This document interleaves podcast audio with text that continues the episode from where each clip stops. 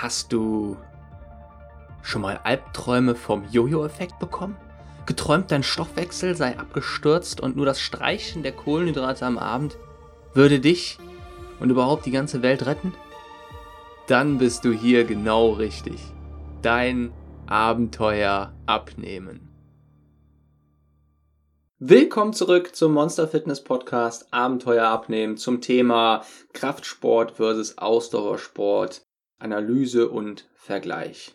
Ich bin mir sicher, du hast schon, kennst schon ein paar Punkte dazu. Jeder weiß ungefähr, was Ausdauertraining ist, was Krafttraining ist. Und ich möchte in dieser Folge ganz gerne mal etwas mehr in die Tiefe steigen. Also mal schauen, was werden da eigentlich so für Glückshormone ausgelöst, wie viel Kalorien bringt es wirklich, welche zusätzlichen Effekte haben diese beiden unterschiedlichen Kategorien und was ist so das, soweit man es bestimmen kann auf einer pauschalen Basis, denn das ist ja für jeden Körper, bei jeder Genetik irgendwie ein bisschen anders, aber was ist so das ungefähre Kosten-Nutzen-Verhältnis und was wäre dann so die optimale Kombination, wenn man das Ziel hat, abzunehmen, beziehungsweise noch mehr während dem Abnehmen auch noch, naja, eine knackige, straffe Figur herauszubilden und ja noch die Gesundheit gleichzeitig gut zu unterstützen. Das Ganze werde ich jetzt mal unter die Lupe nehmen. Zuerst mal möchte ich dich daran erinnern, dass Training, Sport sofort unser Level an Neurotransmittern erhöht. Es hat also einen sofortigen Effekt und spürst es sofort nach dem Workout. Manchmal während dem Workout schon, aber in der Regel spätestens nach dem Workout. Es verändert das Level der ausgeschütteten Hormone gewaltig und zwar vor allem von unseren Powerhormonen, also unseren sogenannten Glückshormonen. Davon hast du ja bestimmt schon in diesem Podcast was gehört, von Dopamin, Serotonin und so weiter, Endorphin. Vielleicht hast du auch schon mal bemerkt, wie du dich nach dem Training fitter und fokussierter fühlst. Das sind einfach biochemische Auswirkungen auf Basis unserer Neurotransmitter, die eben durch die Bewegung beziehungsweise noch genauer gesagt durch den Sport und Training ausgelöst wurden. Um das von vornherein ein bisschen zu differenzieren, wir können auch spazieren gehen und da werden auch Glückshormone ausgeschüttet, vor allem wenn du jetzt beispielsweise noch in der Sonne spazieren gehst. Die Sonne regt die Bildung unserer Glückshormone an, aber noch stärker ist der Effekt wenn du dich eben wirklich intensiver bewegst, also wirklich das, was man halt als Sport, als Training bezeichnet, wenn deine Haut anfängt zu schwitzen, anfängt zu heulen, an zu weinen, wenn, wenn, es also wirklich äh, zur Sache geht und du auch eben äh, mal außer Puste kommst und genau dich eben richtig anstrengst. Was spricht jetzt erstmal fürs Ausdauertraining? Es gibt es in ganz unterschiedlichen Variationen und um das vielleicht ein bisschen abzugrenzen, es meint jetzt nicht sowas wie Kraftausdauertraining, wie beispielsweise Zirkeltraining, sondern wirklich Ausdauertraining, wo man sehr viele Wiederholungen am Stück macht, wie beispielsweise beim Joggen, wie beispielsweise beim längeren Schwimmen, wie bei Fitnesskursen, bei denen jetzt nicht der Fokus auf den Muskelaufbau liegt.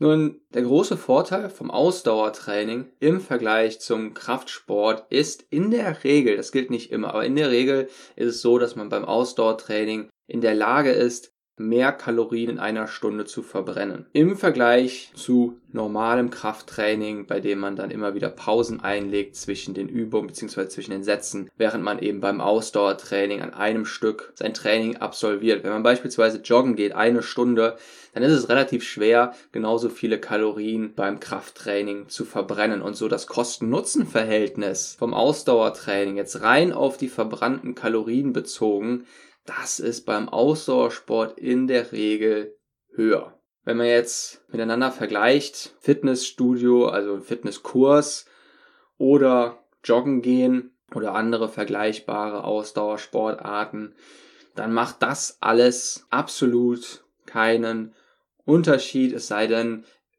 eben insofern, du gehst draußen joggen, dann hat das nochmal positive Effekte, vor allem wenn die Sonne da ist, die hat nochmal noch mal schöne positive, wirklich äh, maßgeblich positive Effekte auf unseren Körper, auf unsere Biochemie. Aber wenn man jetzt das weglässt und einfach nur sagt, schwimmen, joggen, Kurs, das hat jetzt keine größeren Unterschiede, wenn wir wirklich davon reden, dass das alles im größeren Wiederholungsbereich geschieht, wenn da also keine Muskeln aufgebaut werden, wenn das alles eben wirklich pures Ausdauertraining ist. Dann hast du da die freie Wahl, dich für irgendeine der Ausdauersportarten zu entscheiden. Da würde ich einfach danach entscheiden, was dir am leichtesten fällt, was du dir am ehesten vorstellen kannst. Und was einem am leichtesten fällt, ist in der Regel dann auch das, was man am längsten durchhält, weil man darin am leichtesten eben Erfolge hat. Kommen wir jetzt zum Krafttraining und dann zur optimalen Kombination. Beim Krafttraining gibt es den Vorteil, und das hast du bestimmt schon mal gehört, dass unser Grundumsatz durch den Aufbau von Muskelmasse eben dauerhaft erhöht wird. Was heißt das? Das heißt, wenn du am Anfang, bevor du jemals in deinem Leben Krafttraining betrieben hast, in der Lage bist, eine Pizza zu essen und damit dein Gewicht halten würdest, dann bist du dann nach, sagen wir mal, fünf Jahren Krafttraining vielleicht in der Lage, immer wieder anderthalb Pizzen zu essen und würdest genauso wenig zunehmen wie vorher bei der einen Pizza.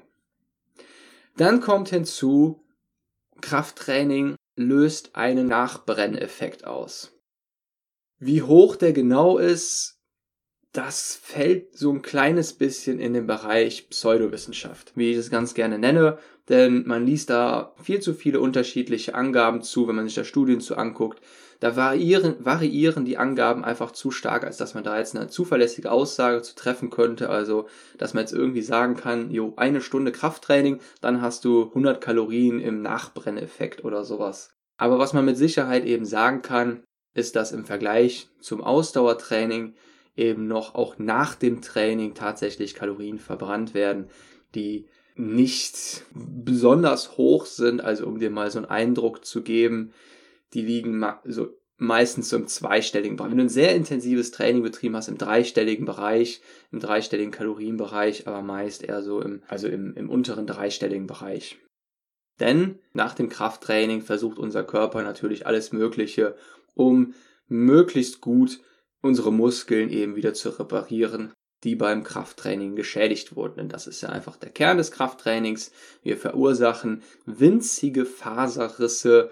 Ähm, wir fordern den Körper über eine bestimmte Grenze hinaus, so dass er sich anpassen muss. Kann man sich einfach so vorstellen, als würden wir für die Schwerkraft von einem anderen Planeten trainieren. Dann passen wir uns der Schwerkraft dieses Planeten an wenn Astronauten in den Weltraum fliegen, wieder zurückkommen, dann haben sich die Muskeln an die nicht vorhandene Schwerkraft angepasst und im Fitnessstudio machen wir nichts anderes, als eben eine andere Schwerkraft zu simulieren und daran passt sich unser Körper an, indem wir eben immer wieder diese ja, kleinen Schocks setzen. Wir schocken ein bisschen unseren Körper, wir fordern mehr von ihm, als er eigentlich geben kann. Es entstehen diese Faserrisse, es kommen die Adaptionsprozesse, unser Körper repariert das wieder und das ist der entscheidende Punkt. Er macht uns auch stärker, denn er passt sich eben an. Er ist schlau. Er möchte nicht beim nächsten Mal wieder gegen dieselbe Wand knallen, beziehungsweise bei demselben Gewicht, bei derselben Wiederholungszahl versagen, sondern er möchte damit dann zurechtkommen. Er passt sich daran an, sodass er es dann bewältigen kann. Und das heißt, wir schalten nach dem Training in den sogenannten anabolen Modus. Und eben genau diese Prozesse treten in Gang, die dann eben auch dazu führen, dass unser Appetit stärker wird. Unser Appetit erhöht sich. Das ist dir bestimmt auch schon mal aufgefallen, wenn du ein starkes oder wenn du regelmäßig Krafttraining betreibst und je intensiver, je mehr Gewichte du dabei genommen hast, desto krasser fällt dieser Effekt aus, dass danach der Appetit gesteigert ist. Denn unser Körper möchte dann auch schnell die Kohlenhydratspeicher auffüllen, die so dringend benötigt werden, also die Kohlenhydrate beziehungsweise das ähm, umgewandelte, die umgewandelten Kohlenhydrate in Glykogen, sodass das Glykogen dann eben quasi als ja, Baustoffe für die Reparaturprozesse dann herhalten kann. Der nächste positive Effekt ist, dass Krafttraining für einen gebremsten Alterungsprozess sorgt, was unseren Körper betrifft und auch unser Gehirn. Eine Ernährung, die die wichtigsten Nährstoffe beinhaltet, wenig Zucker, die meisten Mikronährstoffe liefert, wird in Kombination mit einem Krafttraining sehr stark dazu beihelfen, dass man sich fit und jung hält. Du kannst natürlich nicht mit 70 immer noch so jung aussehen wie mit 20, aber du kannst mit 70 immer noch so fit sein wie mit 20. Und da kann ich ja, aus einem Beispiel von meinem nächsten Umfeld zurückgreifen. Da weiß ich nie, ob man da äh, weinen oder lachen soll. Mein Vater, der vor zwei Monaten seinen 73. Geburtstag gefeiert hat, der ist fast genauso fit wie ich. Und das heißt, er läuft immer noch regelmäßig seine 20 Kilometer. Und wenn wir mit meinem Bruder, wenn mein Bruder mit seinen Kindern am Spielplatz ist und wir sind da alle so zusammen am Fangen spielen, da am Rumkraxeln, dann ist in der Regel tatsächlich mein Vater der Letzte, der keine Ausdauer mehr hat. Sehr zur Freude seiner Enkel, die, die absolut keine Gnade kennen, immer noch weiter mit meinem Vater darum zu rennen. Und ja, dem Training sei Dank. Im Garten kraxelt mein Vater auch immer noch und klettert immer noch in den Bäumen rum und schneidet mit einer handelsüblichen Handsäge so ein, zwei Meter, manchmal auch zweieinhalb Meter über dem Boden noch selbst die Bäume, hält sich mit einem Arm fest, mit dem anderen wird gesägt, sodass meine Mutter da jedes Mal einen halben Herzinfarkt bekommt, wenn die das sieht. Das ist die Kehrseite der Medaille. und ja, das kommt dann in der Regel, das kommt nicht daher, dass er noch so viel laufen geht, also noch diese Ausdauer hat, sondern vor allem daher, dass er eben immer noch seit ja, gut 30 Jahren, ungefähr 30 Jahren immer noch regelmäßig Krafttraining betreibt. Das heißt, er macht immer noch regelmäßig 10 bis 15 Klimmzüge, Kniebeuge mit 80 bis 90 Kilo, Kreuzheben mit über 100 Kilo. Das bedeutet, um das auch nochmal klarzustellen und für alle da draußen, die auch schon gehobenen Alters sind, es ist nochmal eine ganz starke Motivation. Man kann mit 70 und ich wette, dass mein Vater auch mit 75 noch fitter sein wird als wahrscheinlich die meisten 20-Jährigen. Und zuletzt noch eine ganz wichtige, relativ neue Erkenntnis zum Zusammenhang zwischen Krafttraining und unserem Gehirn. Es hat nämlich eine schützende Wirkung auf unsere Hirnzellen. Genauer gesagt, stärkt es unseren präfrontalen Kortex und unseren Hippocampus. Und genau diese beiden Regionen in unserem Gehirn sind sehr anfällig für neurodegenerative Erkrankungen, die in der Regel aufgrund des Alterns auftreten oder infolge des Alterns. Und die bekannteste davon ist, die wahrscheinlich jeder kennt, ist die Altersdemenz. Und ja, um das klarzustellen, diese Krankheiten können wir damit nicht heilen und auch nicht unter Garantie verhindern. Aber was wir können, ist uns eine starke Resistenz dagegen aufzubauen, indem wir eben unser Gehirn ähm, stärken und resilienter machen. Und das passiert tatsächlich durch unter anderem physisches Training, das eben sehr dabei hilft. Es sorgt quasi so sorgt quasi dafür, dass unser Gehirn ähnlich einer Batterie einfach viel länger durchhält und nicht sofort zusammenbricht, wenn eben so eine neurodegenerative Erkrankung vor der Tür steht. Und das ist noch nicht alles. Es gibt noch einige weitere Vorteile von Krafttraining auf unsere Gesundheit, auf unseren Körper, aber das würde einfach den Fokus für diese Folge sprengen und kommen wir daher eher zum nächsten Punkt. Der da wäre, um das auch abzuhandeln, soll ich lieber mit freien Gewichten trainieren oder mit Maschinen? Und das möchte ich mal äh, so konkret wie möglich darstellen. Wenn du Krafttraining betreibst, dann empfehle ich dir sehr, mit deinem eigenen Körpergewicht zu arbeiten oder mit freien Hanteln. Zum Beispiel würde es jemandem mehr bringen, 20 Minuten intensiv mit Kreuzheben und Kniebeuge zu trainieren, als eine Stunde lang an Geräten. Sowohl von den Kalorien als auch vom Muskelwachstumsreiz her. Und mit Wachstum meine ich nicht nur die äußerlichen, also die optischen Körperveränderungen, sondern auch den Kraftzuwachs. Und da gilt die ganz einfache Regel, je komplexer und je anstrengender, desto mehr Wachstumsreize werden gesetzt und desto mehr Kalorien werden auch gleichzeitig verbrannt. Es ist also, ja, nun mal schon so, wenn es sich anstrengend anfühlt, ja, dann kannst du auch davon ausgehen, dass du gerade wirklich viele Kalorien verbrennst. Und wenn es sich stattdessen, ja, bequem anfühlt, da gibt es immer wieder die Spezialisten, die dann mit Handy zurückgelehnt auf dem Spinning Bike sitzen und mit drei Umdrehungen alle zehn Sekunden ja, ihr Training absolvieren. Und da kann man dann nicht am Ende erwarten, dass man da irgendwelche Kalorien verbrannt hat oder geschweige denn Muskeln aufgebaut hat. Das heißt, gerade in dem Bereich ist es, kann man einfach davon ausgehen, je anstrengender, desto besser. Und Das bedeutet in der Regel, wenn du freie Hanteln benutzt oder eben dein eigenes Körpergewicht, dann setzt du viel stärkere Wachstumsreize. Da kommt auch nochmal hinzu, dass damit einfach das Zusammenspiel der Muskeln viel stärker gefördert wird. Das heißt, wenn du beispielsweise einfach nur eine, ein Bizeps-Curl machst oder an der Maschine sitzt und eine geführte Bewegung machst, dann trainierst du damit ganz isoliert einen Muskel. Und wenn du stattdessen, sagen wir mal, Kreuzheben machst, an dem quasi unser ganzer Körper beteiligt ist, kannst du es dir so vorstellen, wie so ganz viele kleine Hebel, die sich gegenseitig wie jeden, als wäre jeder Muskel, der daran beteiligt ist, so ein kleiner Hebel, sodass insgesamt für eine viel stärkere Hebelwirkung für unser Muskelwachstum gesorgt wird.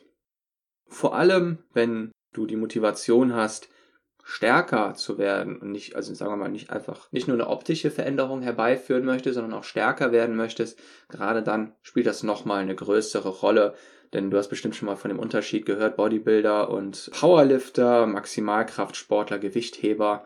Das ist genau der Unterschied, dass Bodybuilder eben, das sind auch sehr starke Menschen, äh, in der Regel weit stärker als der durchschnittstrainierte Mensch.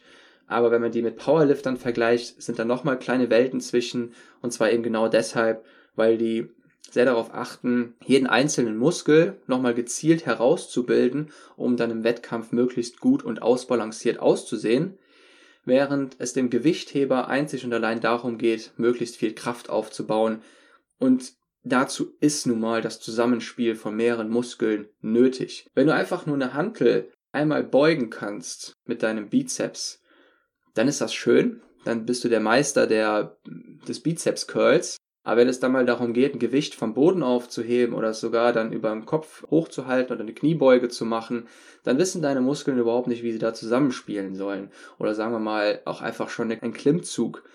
Wenn du bis dahin nur Bizeps Curls trainiert hast, dann wirst du wahrscheinlich trotz eines gewaltigen Bizeps kaum Klimmzüge schaffen, weil, deine Muskeln, weil deine Muskeln noch einfach gar nicht wissen, wie sie jetzt überhaupt zusammenarbeiten.